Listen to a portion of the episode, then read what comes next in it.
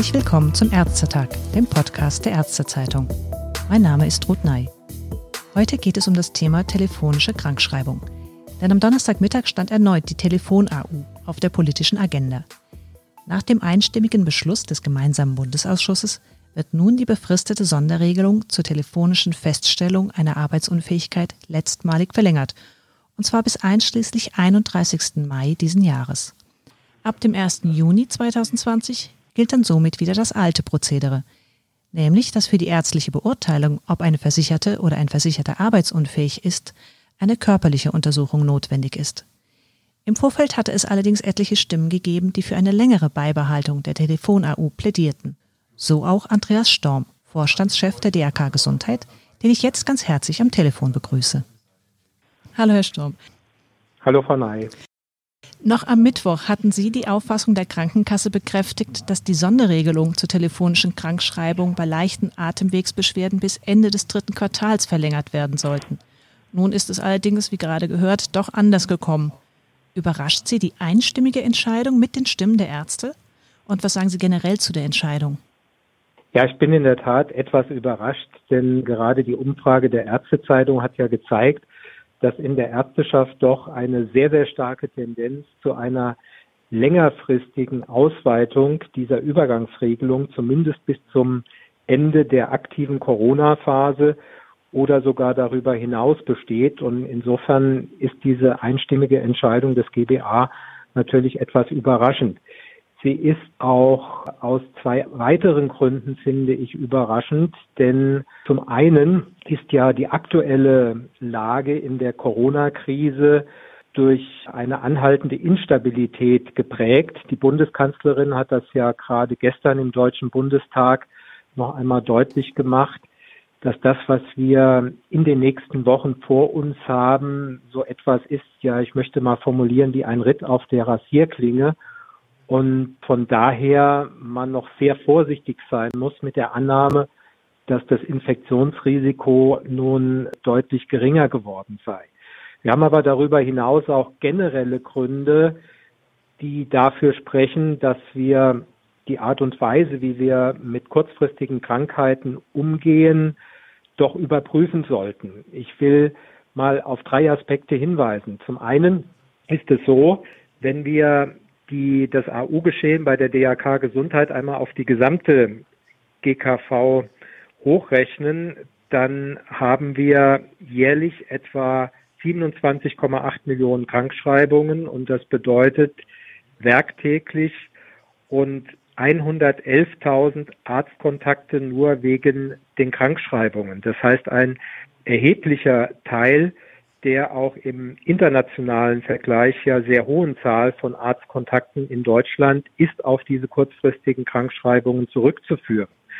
Wir haben darüber hinaus ja zum Zweiten auch in regional unterschiedlich ausgeprägte äh, wachsende Kapazitätsprobleme im niedergelassenen ärztlichen Bereich. Auch die sprechen eigentlich dafür, nach neuen intelligenten Lösungen zu suchen, um ein Stück weit Entlastung für die Arztpraxen erreichen zu können. Und zum Dritten ist es ja so, dass wir etwa bei AU-Fällen, bei Erkältungskrankheiten, aber auch bei anderen Erkrankungen natürlich generell auch die Ansteckungsgefahr für das Praxispersonal und für andere Patienten mit bedenken müssen.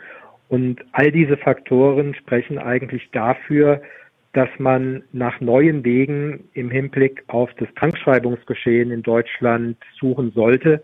Und ich würde mir wünschen, dass wir die Corona-Krise sozusagen ein Stück weit als einen Innovationsschub für neue intelligente Lösungen für diese Fragen nutzen. Sie hatten es ja gerade auch erwähnt, die Zahlen der Krankschreibungen für welche Erkrankungen werden denn eigentlich im Normalfall die meisten Arbeitsunfähigkeitsbescheinigungen nach Ihren Zahlen und Daten ausgestellt und für welche Dauer? Also an der Spitze stehen natürlich die Atemwegserkrankungen, an zweiter Stelle die Magen-Darm-Erkrankungen und dann spielen auch noch eine größere Rolle Zahnschmerzen und Rückenschmerzen. Wenn wir das Krankheitsgeschehen im Bereich der DAK Gesundheit einmal auf die gesamte GKV hochrechnen auf der Basis der Daten des vergangenen Jahres, knapp 28 Millionen Krankschreibungen pro Jahr bis zu sieben Tage und davon mehr als die Hälfte nur Krankschreibungen bis zu drei Tagen. Also das macht schon deutlich, dass ein großer Teil der Arztbesuche in der Tat auf solche kurzfristigen Krankschreibungen entfällt. Mhm. Und Sie hatten es ja auch erwähnt, die Sonderregelung während der Corona-Pandemie hat sich vor allen Dingen ja ergeben wegen der Infektionsgefahren für das Praxisteam und die anderen Patienten. Diese Infektionsgefahren, nicht vielleicht so gravierend wie bei der Corona-Pandemie, bestehen ja auch generell bei anderen Erkältungserkrankungen oder Magen-Darm. Wenn man das ja so gegeneinander abwägt, wie sehen Sie da Chancen und Risiken verteilt, auch jetzt mit Blick auf die Corona-Pandemie, die etwas am Abklingen scheint? Ja, ich halte gerade diesen Aspekt, dass die persönliche Begegnung in der Arztpraxis durch neue, intelligentere Formen der Kommunikation ersetzt werden könnten, im Hinblick auf die Ansteckungsgefahr zum Beispiel auch bei Magen-Darm-Erkrankungen, die für wirklich einen sehr relevanten Aspekt. Und da gibt es ja Ansätze. Das beginnt bei der Videosprechstunde. Das geht aber natürlich weiter, wenn wir ab dem nächsten Jahr die elektronische Patientenakte haben werden dann wird es natürlich in Zukunft sehr viel leichter sein, auch digitale Kommunikationswege zu wählen, die es dem Arzt erlauben, mit dem Patienten kommunizieren zu können und sich natürlich dann auch ein Bild über die Notwendigkeit einer Krankschreibung zu machen, ohne dass ein Besuch in der Arztpraxis direkt erforderlich ist. Wenn wir jetzt nun rückblickend äh, auf die letzten Wochen der Pandemie schauen, können Sie da sagen, ob es einen merklichen Anstieg eigentlich an Krankschreibungen gab, wegen leichter Beschwerden der oberen Atemwege? Oder bewegte sich das zumindest bei den DRK-Patienten, was das Aufkommen einer U für diese Indikation anging, im üblichen Rahmen?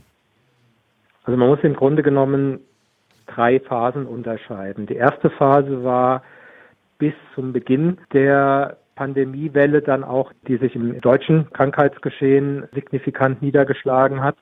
Das war etwa bis zur elften Kalenderwoche in diesem Jahr und da hatten wir insgesamt einen deutlichen Rückgang im AU-Geschehen gehabt, sowohl gegenüber dem Vorjahr als auch gegenüber dem Jahr 2018.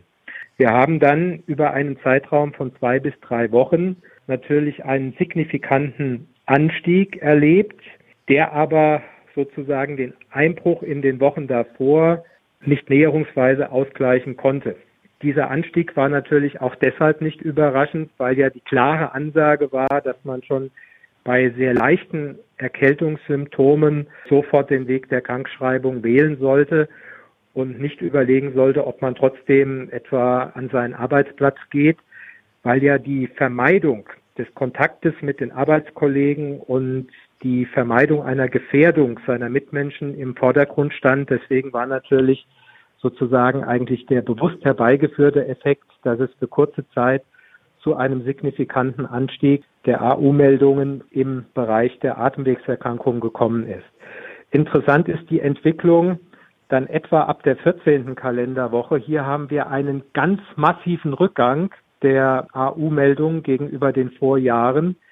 Das muss man sich aber nochmal sehr, sehr genau anschauen, weil dahinter steht wahrscheinlich auch der Sondereffekt, dass ein erheblicher Teil der Menschen, die jetzt in Kurzarbeit sind, natürlich keine AU-Meldungen beantragen. Und die spannende Frage wird sein, wenn man diese Zahlen dann mal analysiert und den Kurzarbeitereffekt rausrechnet, wie sich die Dinge darstellen. Aber im Moment ist die Statistik, die das reine formale AU-Geschehen signifikant unter den beiden Vorjahren mit diesen Krankschreibungen in Form von telefonischen Kontakten war auch immer die Kritik verbunden, dass ein gewisses Missbrauchspotenzial vorhanden ist. Denn es ist ja nicht so leicht nachprüfbar, ob die Beschwerden tatsächlich so vorhanden sind.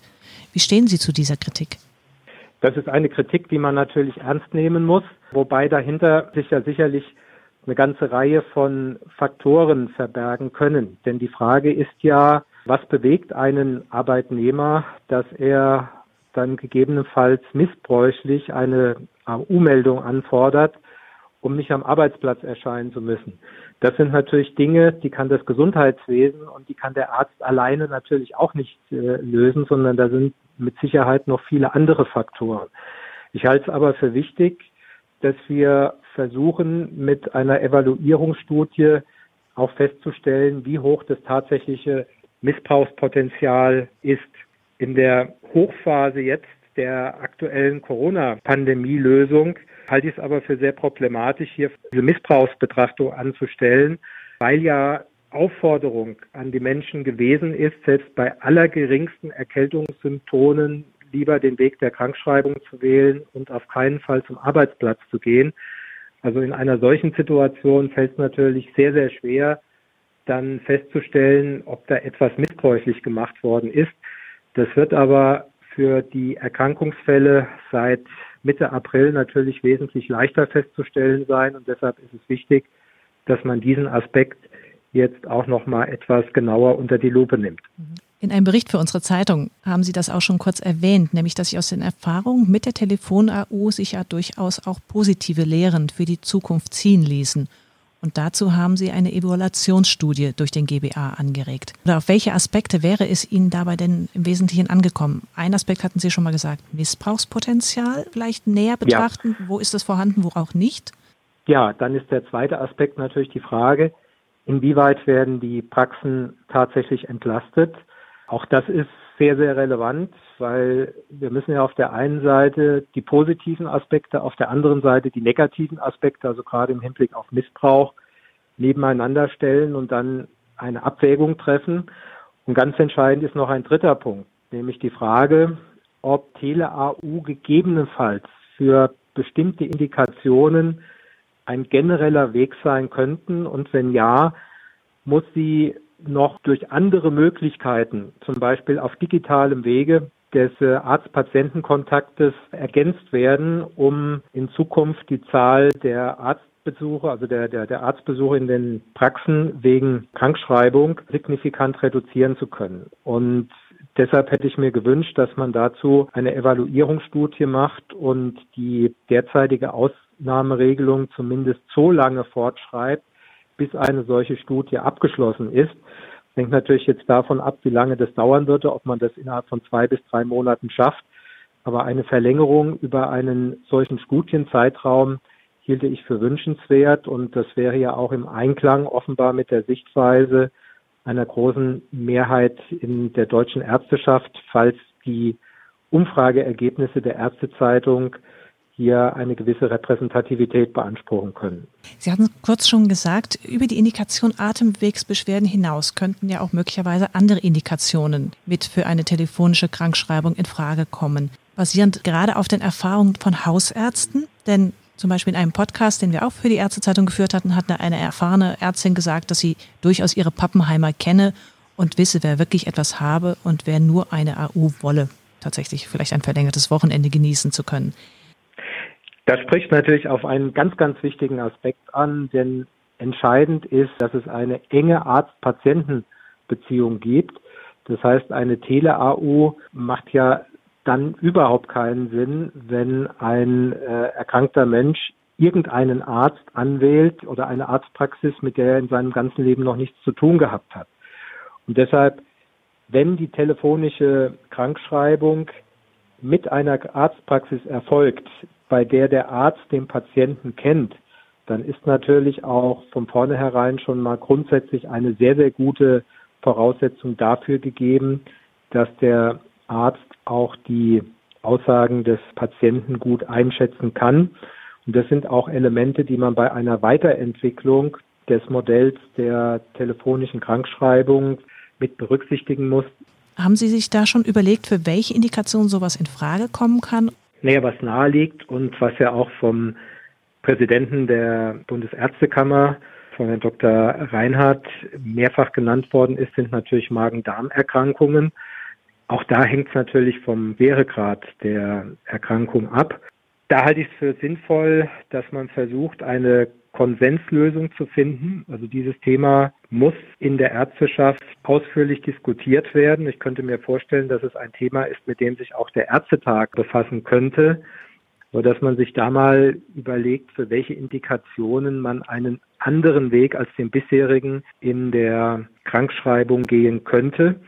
Und dabei kann dann auch eine Rolle spielen auf digitalem Wege, also zum Beispiel über Fragen, die der Arzt an den Patienten stellt. Und dann kann man ja auch einen regelhaften Fragebogen vorsehen, den der Patient zu Hause beantwortet und dann wieder dem Arzt zukommen lässt und dass man auf dieser Basis Entscheidungen trifft. Dazu kommt dann natürlich auch die Möglichkeit, dass man zunehmend digital auch zu Hause den Gesundheitszustand in bestimmten Fällen erfassen und auswerten kann, also Stichwort Telemedizin. Und auch solche Dinge könnten in Zukunft natürlich eine Rolle spielen.